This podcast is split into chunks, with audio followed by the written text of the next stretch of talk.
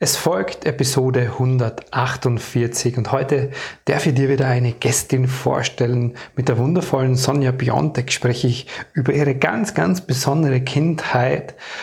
Aufgewachsen mit zwei Mamas in einer Sekte in Indien. Viel Freude dabei. Herzlich willkommen und grüß dich beim Podcast Heile dein inneres Kind. Ich bin dein Gastgeber Stefan Peck und ich unterstütze dich auf deinem Weg mit deinem inneren Kind. Hallo, Servus, herzlich willkommen, du wundervoller Mensch da draußen.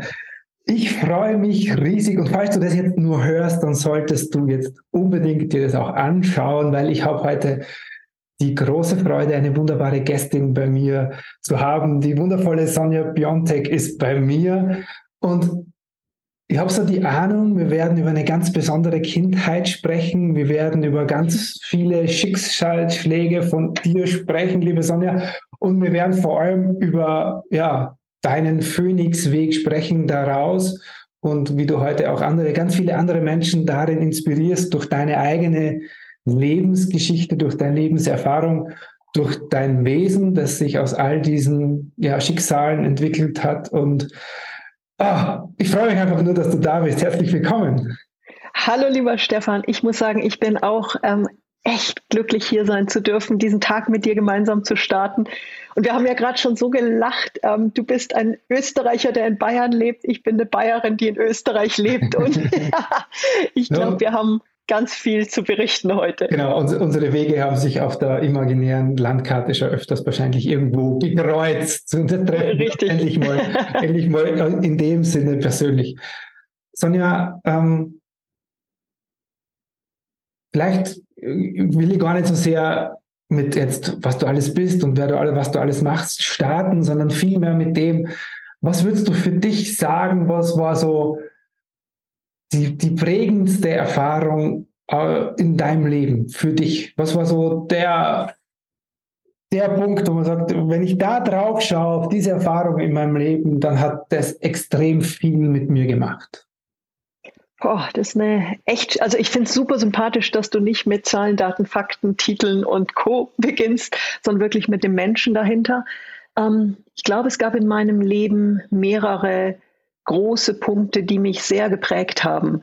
Ähm, zum einen bin ich in einem sehr liebenden Elternhaus groß geworden, aber auch da war alles ähm, andere als normal und vieles sehr außergewöhnlich und auch zum Teil herausfordernd. Ich bin als eineiger Zwilling geboren. Ähm, Eltern haben sich mit zwölf getrennt und aus Vater, Mutter, Kind wurde Mutter, Mutter, Kind. Auch das zu der damaligen Zeit ähm, nicht nur einfach. Ähm, wundervolles Geschenk, aber viele Herausforderungen waren dann auch in der indischen Sekte. Ähm, das heißt also, können wir auch gerne nachher noch äh, im Detail drauf gehen. Also Kindheit war sehr bunt, sehr ungewöhnlich, viel umgezogen auch. Ähm, da waren viele Herausforderungen drin, aber in einem für mich sicheren Setting mit ganz viel Liebe. Ähm, und ich glaube, ich hatte dann ähm, viele wundervolle Möglichkeiten in meinem Leben. Ich glaube, ein ganz großer Punkt, der mich immer wieder geprägt hat, war das Lernen, das, was ich bekommen habe, wenn ich mich getraut habe, durch Türen durchzuschreiten. Also Türen, die sich geöffnet haben, die sich uns allen ja öffnen. Und ich hatte früh schon den Mut, eben da äh, durchzuschreiten und dieses Gefühl, was sich daraus entwickeln kann, das hat mich immer wieder sehr bestärkt in meinem Leben.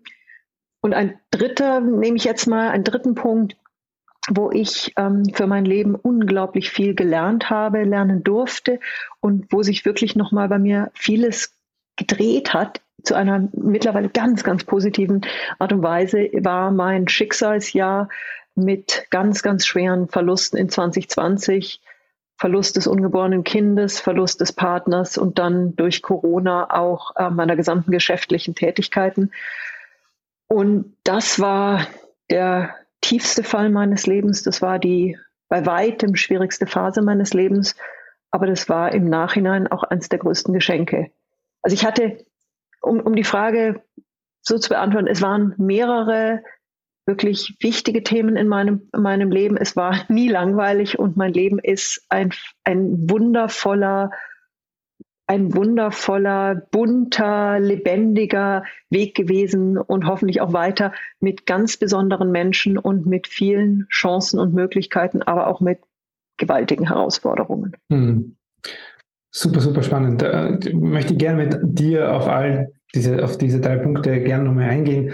Aber ich kriege natürlich große Ohren. Ja. wenn, du hier, hier bei das Kind Podcast bist, äh, kriege ich natürlich große Ohren, wenn du von deiner ganz besonderen Kindheit erzählst. Und das ist spannend, weil ich hatte gestern ein, ein Gespräch mit jemandem, der auch äh, so Sektenerfahrung hat. Ich glaube, etwas anders wie du, weil das war so, würde jetzt mal sagen, das Bild, was jemand im Kopf hat, wenn du von Sekte sprichst. Mhm. Eher, glaube ich, nicht ganz so das, was du erlebt hast oder nur zum Teil.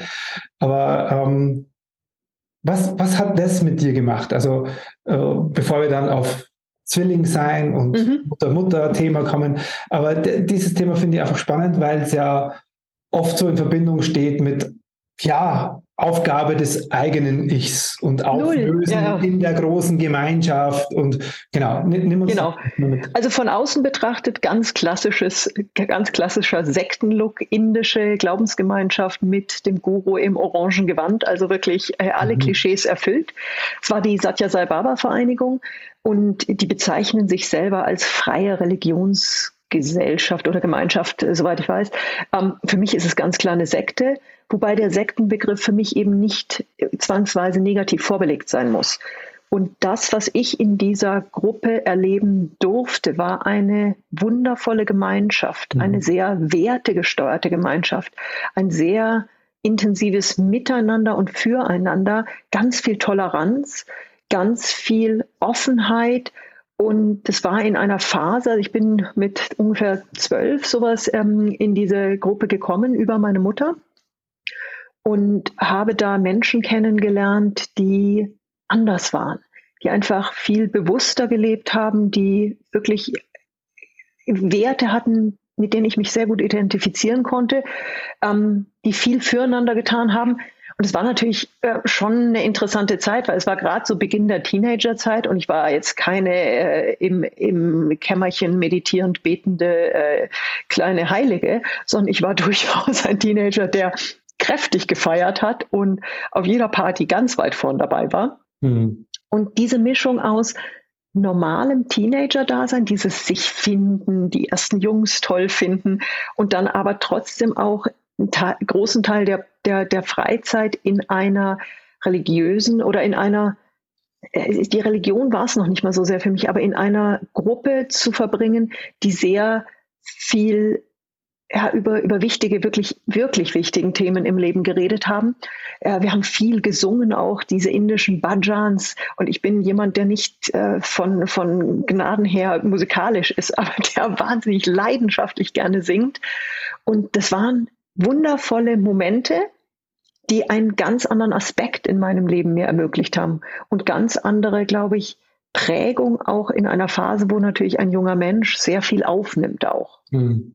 Hm. Aber es waren auch Momente dabei, die waren grottenpeinlich. Also wenn dann äh, wir Besuch zu Hause gekriegt haben und es war jetzt kein Thema, über das ich offen gesprochen habe und dann irgendwie meine Mutter hey irgendwelche Bilder hinstellte von dem Guru, wo ich auch sage, hm, äh, lass mal gut sein, das muss nicht jeder kennenlernen, das Thema. Und also es war kein Thema, wo ich offen drüber geredet habe. Mhm.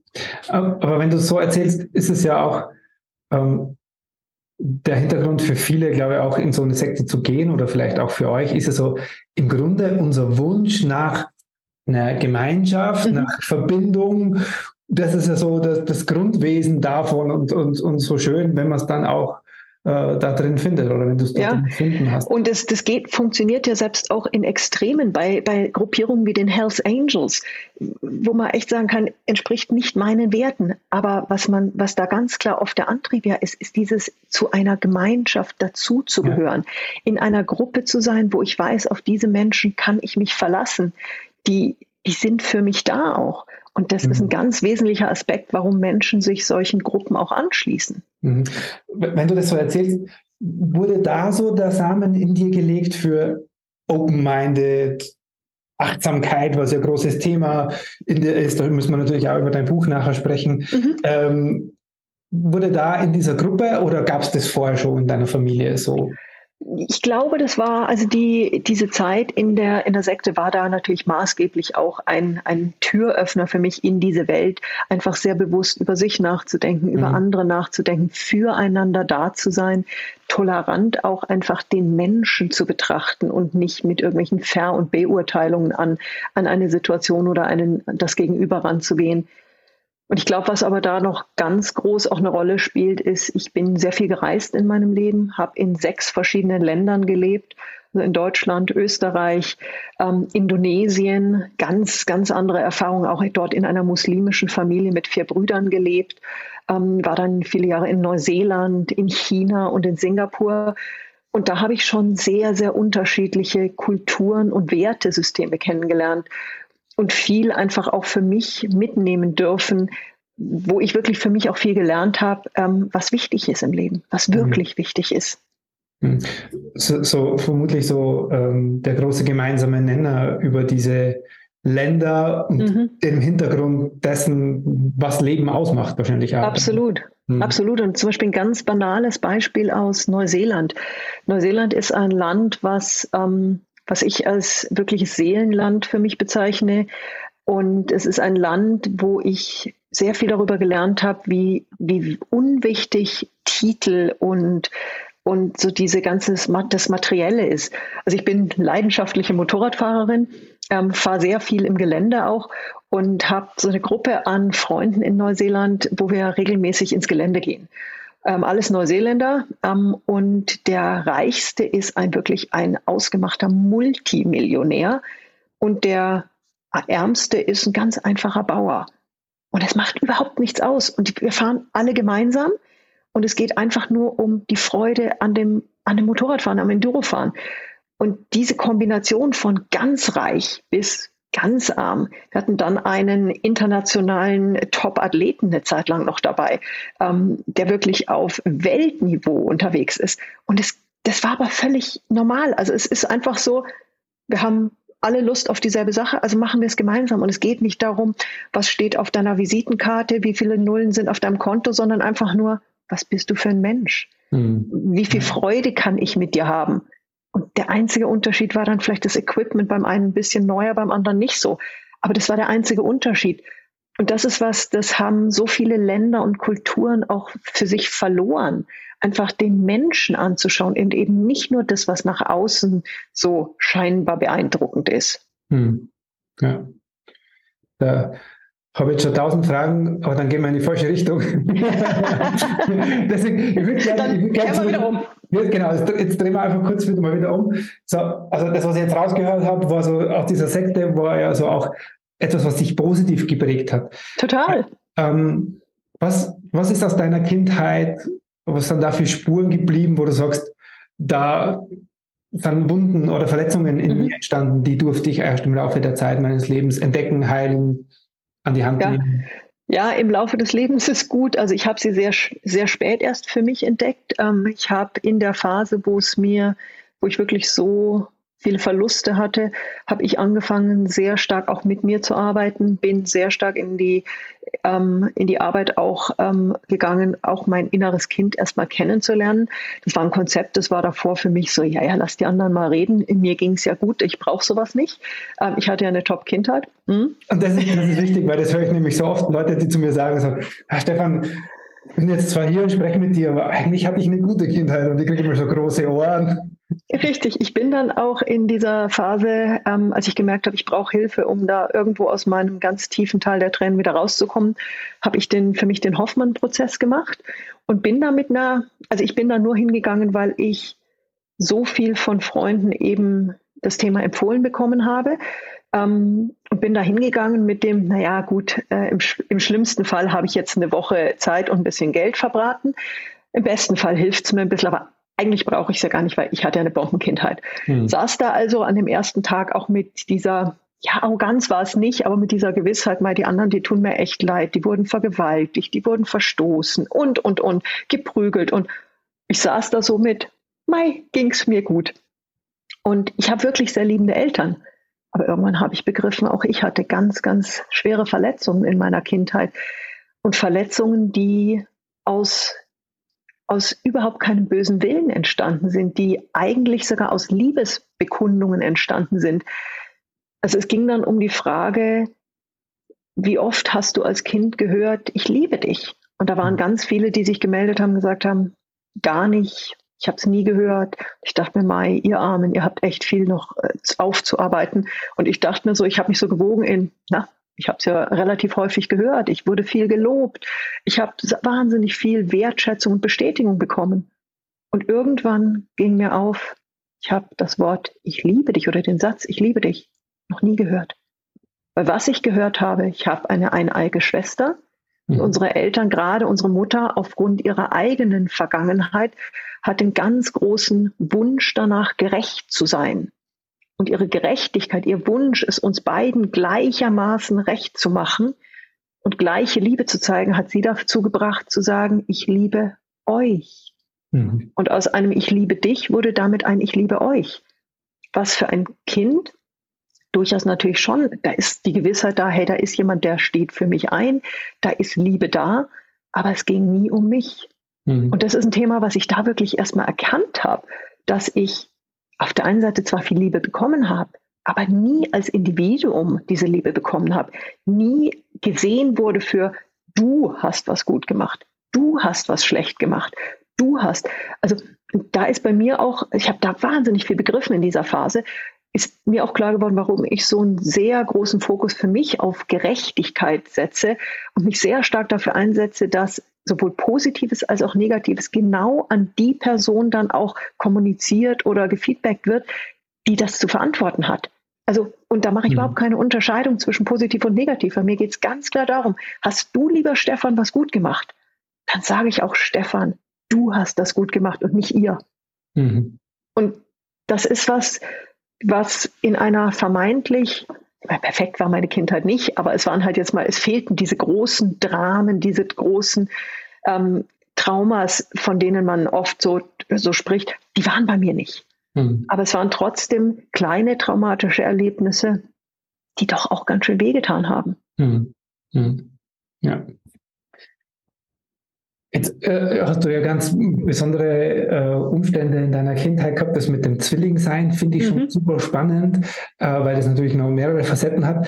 Aber oh, ja. gerade dieses äh, Mutter-Mutter-Ding, das äh, mhm. Ding, sorry, wenn ich Ding. ähm, aber diese Konstellation ist ja, äh, also ich weiß gar nicht, ob es mir in meinen hunderten Klienten schon jemals irgendwo begegnet ist. Mhm. Deswegen nimm uns da mal mit rein. Also, wie war das für dich als Kind? Also, wie alt warst du da? War das? Auch so um die 12, 13. Okay, also schon ähm, im, genau. Alter. Also, die Partnerschaft unserer Eltern war dann schon an dem Punkt, wo es, glaube ich, allen Beteiligten, für alle Beteiligten eine Erleichterung war, als dann die Trennung für alle erstmal ausgesprochen war. Mhm. Und dann stand auf einmal eine Frau da. Und das war, ich kann mich nicht mehr genau an den Moment erinnern, aber ich wusste, dass ich so eine Mischung an Gefühlen hatte. Also da, da kann ich mich noch, schon noch dran erinnern, so dieses, die ist total nett, aber irgendwie total peinlich, dass unsere Mutter jetzt mit einer Frau ankommt. Und wir sind dann auch sehr schnell alle zusammengezogen in dieser wo, wo vier, in München. In München. Genau, das war im Münchner Raum. Wir sind dann relativ bald aufs Land rausgezogen in ein wunderschönes Haus ähm, gemeinsam mit der Karin. Und ich habe die Karin sehr schnell als Mensch in mein Herz geschlossen, ähm, sehr bald auch als sehr enge Person in, in meiner Familie. Sie wurde, also sie ist heute ganz klar meine zweite Mutter und ich habe wirklich drei gleichwertige Eltern. Ähm, das hat natürlich ein bisschen gedauert weil mhm. da, dafür muss man sich auch kennen, schätzen, lernen und einfach auch erstmal beschnuppern. Ähm, das, aber es war von Anfang an, war das ein, ein, ein echtes Geschenk, sie in der Familie zu haben. Was brutal schwierig war, weil es einfach grottenpeinlich war, waren so Momente wie Elternabend. Und da kann ich auch ganz klar sagen, das haben unsere beiden Mütter äh, nicht sehr souverän gespielt. Sind sie halt angekommen, Händchen halten zum Elternabend reingelaufen. Und das sind so Momente, also es geht in der heutigen Zeit deutlich eher. Damals, ich meine, das ist jetzt auch schon ähm, ja, 25 Jahre knapp her, Mhm. 35? 35. 35. Holla. Ähm, war das echt eine andere Sache. Und ähm, das sind, also das sind Fehler, die wurden gemacht. Da hätte man ähm, etwas subtiler das ganze Thema angehen können. Aber es ist so passiert, wie es passiert ist. Ich weiß, dass es, dass das einfach, da waren peinliche Momente dabei. Aber es war immer so, dass ich von Anfang an gesehen habe, da ist ein ganz besonderer Mensch, der mir als zusätzlicher, zusätzliche Bezugsperson geschenkt wurde. Mhm. Und ich glaube, das ist auch wir haben ja im Leben immer die Wahl, wie sehen wir sowas. Und ich habe immer schon es geschafft, das Positive eher zu sehen als das Negative. Also ich identifiziere mich nicht als Scheidungskind, als Opfer, sondern ich sage einfach, ich bin die Frau, die drei Eltern hat. Mhm. Und das, ich sehe es einfach als Riesengeschenk. Und jedes Geschenk hat halt auch seine Herausforderung, ja. Aber ich sehe es als Riesengeschenk, dass ich heute sagen kann, ich habe drei Eltern und da sind mhm. drei Menschen, die mich wirklich lieben mhm. und die ich liebe und die für mich da sind. Ja. Ja, ja ganz, ganz großartig, weil das total spürbar ist. So dieses, ich, äh, was man auch merkt, so wenn du das erzählst, ist so dein, ähm, deine Art und Weise, die Dinge zu sehen.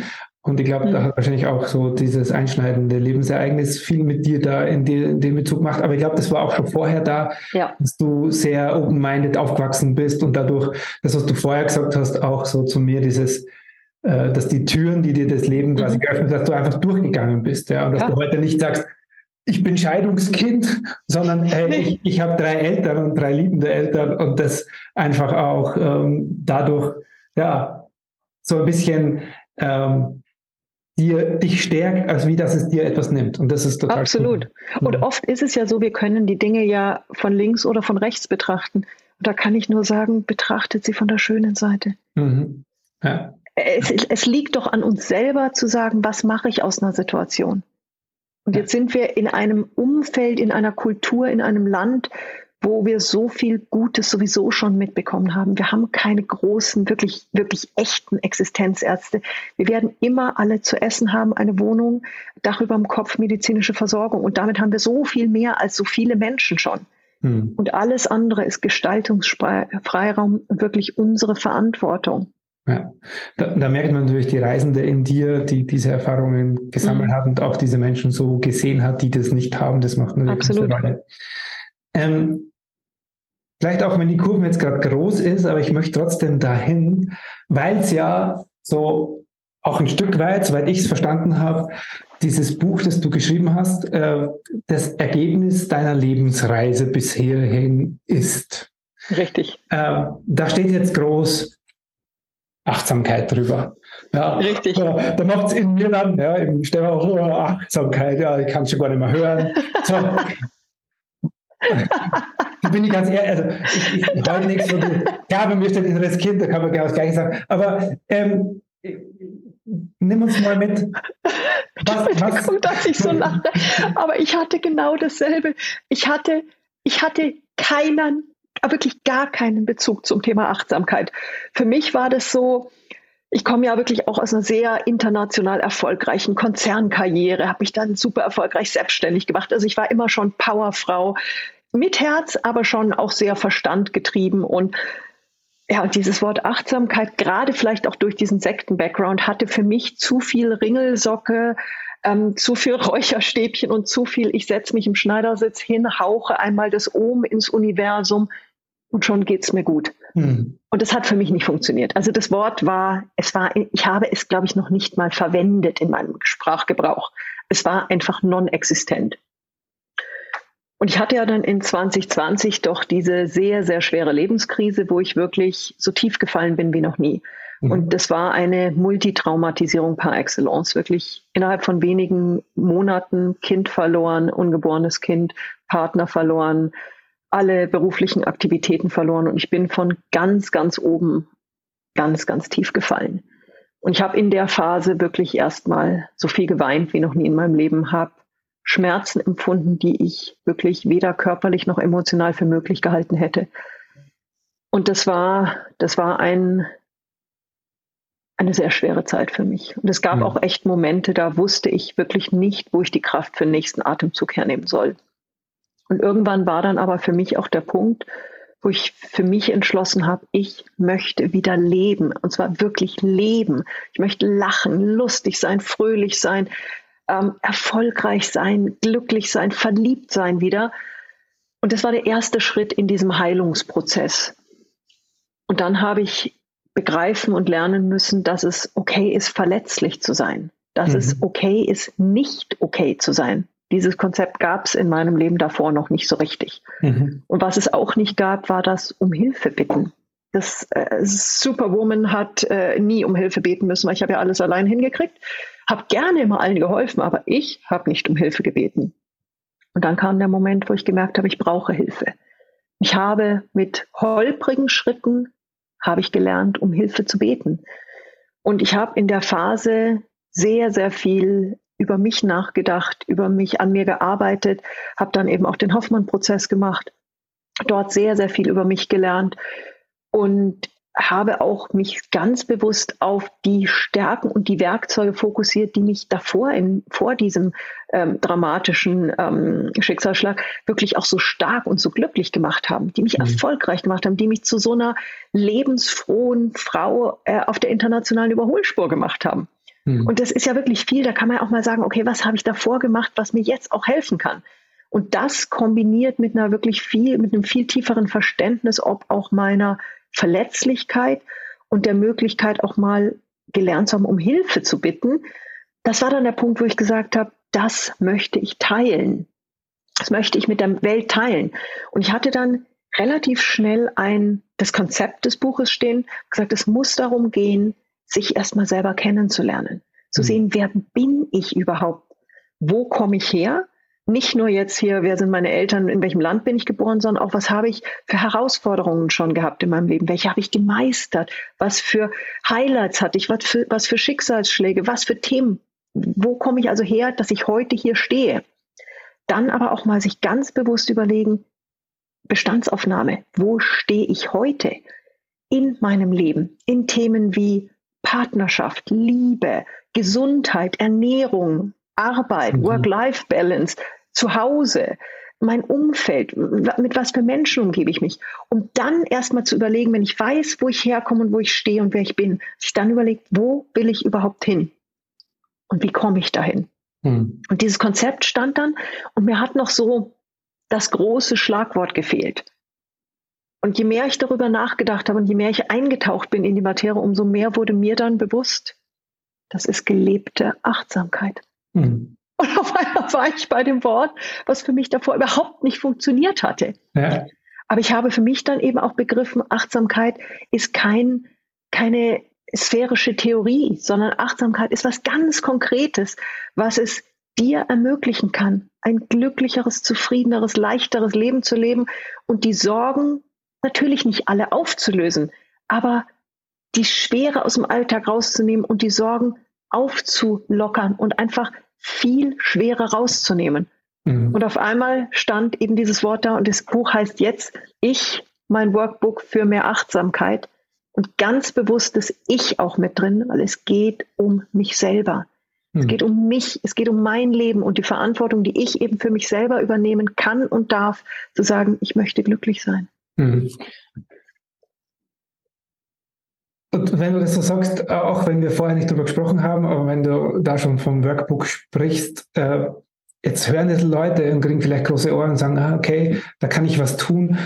Was kann denn, weil das sind natürlich große Fragen, ja, wer bin ich, wo komme ich her, mhm. das braucht ein bisschen mehr Zeit und Auseinandersetzen. Aber was gibt es vielleicht Klein. was Kleines, genau, also das Buch ist ganz bewusst nicht aufgebaut im Sinne von, hier die sind die nächsten äh, 25 freien Seiten, schreiben Sie mal bitte einen Aufsatz, wer Sie sind. Nein. ja. also, Nehmen Sie sich mal zwei Wochen Urlaub. Und ja, nein, überhaupt nicht. Also Ziel war, das auf eine ganz leichte, umsetzungsorientierte Art zu machen.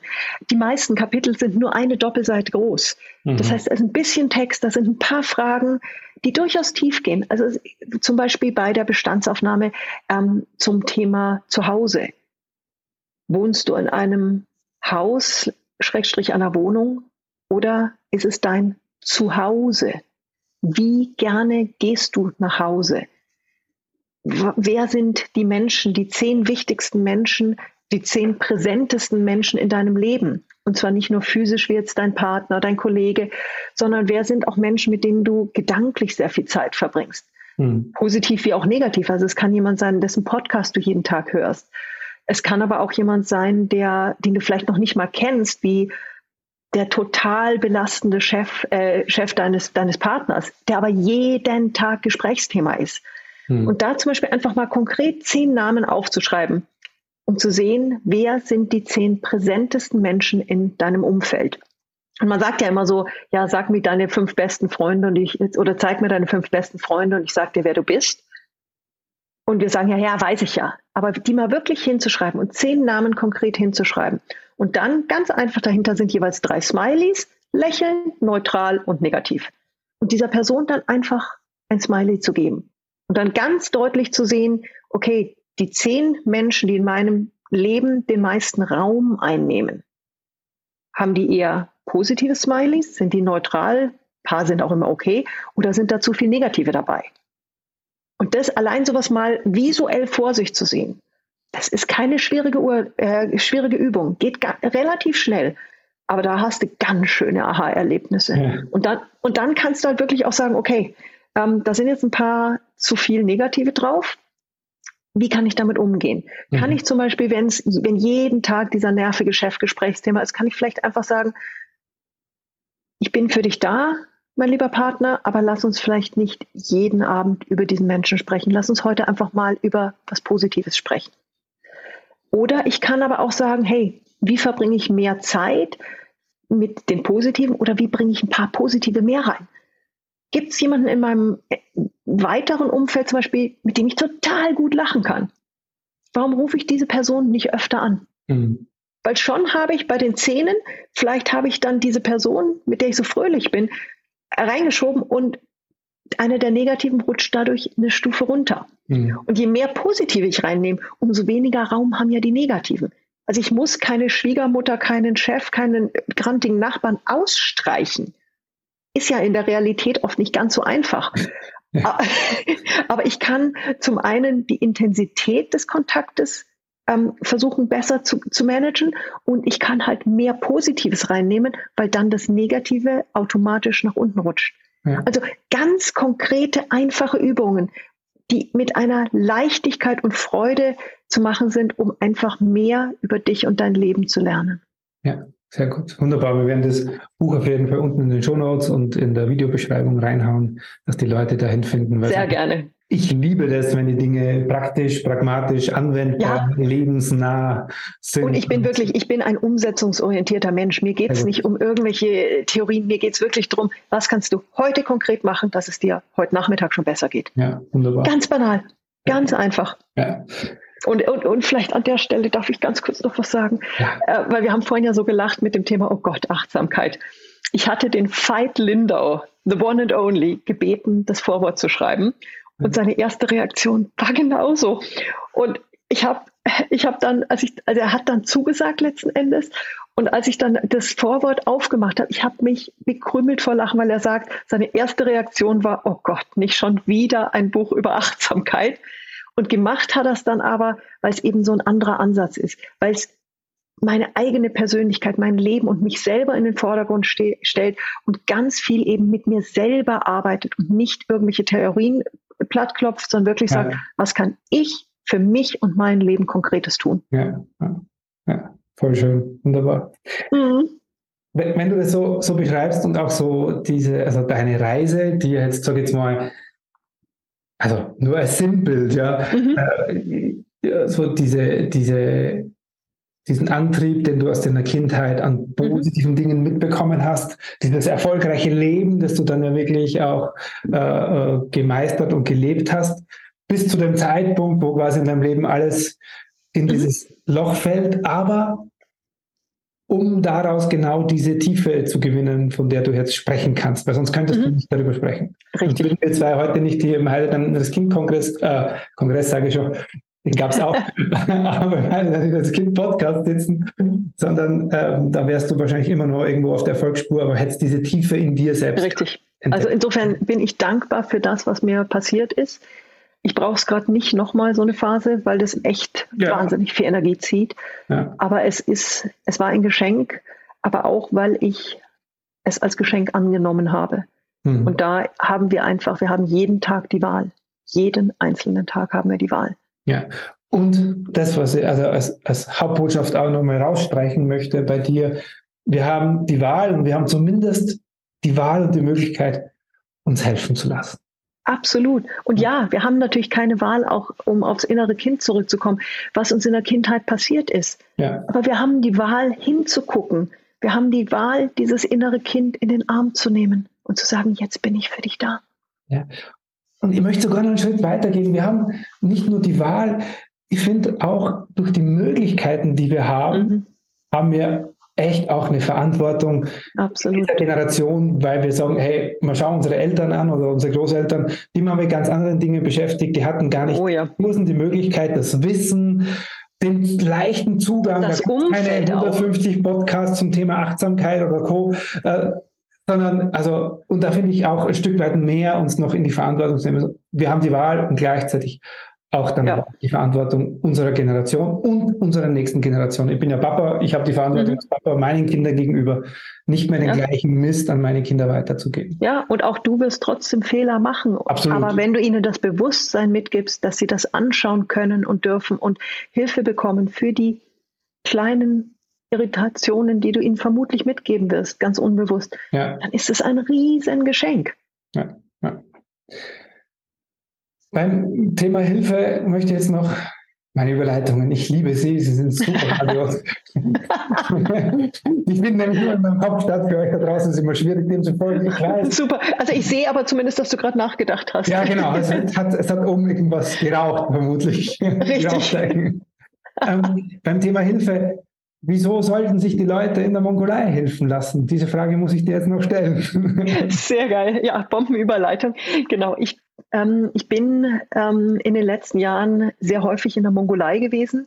Die Mongolei habe ich kennengelernt als eines meiner weiteren wirklichen Seelenländer.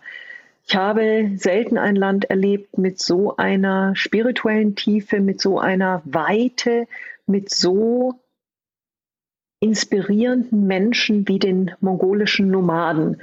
Und ich war jetzt in den letzten Jahren immer wieder auch mit Gruppen in der Mongolei und biete jetzt im Rahmen meines Buches äh, Ende September eine, ein, ähm, eine Coaching-Retreat-Reise in dieses Land an. Gibt so überhaupt noch nicht dieses Konzept, uns wirklich eine einmalige Kombination aus einer faszinierenden Reise in eines der letzten, eine der letzten großen Bucketlist-Destinationen mit einer Reise zu dir selbst. Wir werden viel Zeit mit den Nomaden verbringen. Wir werden in der Weite äh, wirklich diese Weite wirken lassen. Wir werden wirklich ganz tief eintauchen in dieses Besondere der Mongolei und in dem Rahmen eben dann auch wirklich ganz intensive Coaching-Sessions machen, ähm, die aber, die einfach einen ganz anderen Blick auf dein Leben und auf dich ermöglichen. Also wir gehen zum Beispiel auch zu einer ähm, kasachischen Adlerjägerfamilie, die wirklich mit, mit echten Adlern jagen gehen. Und den Adler kann, kannst du dann wirklich auch auf dem Arm mal halten. Die Viecher sind brutal schwer, aber die sind sowas von graziös mhm. und mächtig und die haben eine Stärke. Und in diesem Setting werden wir zum Beispiel darüber reden, was hält dich davon ab, deine Flügel auszubreiten? Was mhm. hält dich fest? Der Adler ist ja, wenn er bei dem, bei dem Nomaden ist, ist er festgebunden. Das heißt, er kann, er ist gefesselt, er kann nicht fliegen. Wenn sie aber auf die Jagd gehen, kann er losfliegen. Warum kommt er zurück? Warum fliegt er nicht ganz los und, und lebt sein Leben? Und in so einem Setting, eben mit so einem starken Bild, mit diesem Vogel, sich mal zu überlegen, bin ich jemand, der gefesselt ist? Bin ich vielleicht aber auch happy und sage, ich bin eigentlich ganz froh, dass ich bei dem im Bildlichen, bei dem Nomaden lebe, gefüttert werde. Im Winter ist es schön warm und ich muss mich um gar nichts kümmern, weil der macht schon. Oder sage ich aber, eigentlich ist mein Leben doch ganz woanders. Mhm. Und das heißt nicht, dass ich Koffer packen muss und mein ganzes Leben auf den Kopf werfen muss. Aber vielleicht kann ich doch meine eigenen Flügel ein bisschen weiter an, ausbreiten und mal schauen, was hält mich zurück und wie weit möchte ich meine Spannweite wirklich ausbreiten und wie hoch mhm. möchte ich fliegen. Und das ist eben was, das geht in der Mongolei eben in eine ganz andere Tiefe in diesem Setting als jetzt in einem Coachingraum. Ja, ja. Und, und also das ist, ich bin unglaublich glücklich, dieses Angebot ähm, jetzt eben auch machen zu dürfen, zu können und habe schon ganz tolle ähm, Teilnehmer, haben ein paar Plätze noch frei, ähm, aber da tut sich gerade richtig was und ich freue mich einfach drauf. Hm, ich freue ja. mich drauf. Klingt, klingt super spannend und ich sehe schon die mongolische Weite vor mir mit dem Adler. Mhm. Vielen Dank, dass du uns da mit reinnimmst und zumindest die Koffer backen, um diese Erfahrung zu machen. Richtig, richtig. Also da sollte man schon seinen Koffer Da sollte man schon die Koffer backen. Apropos Koffer backen.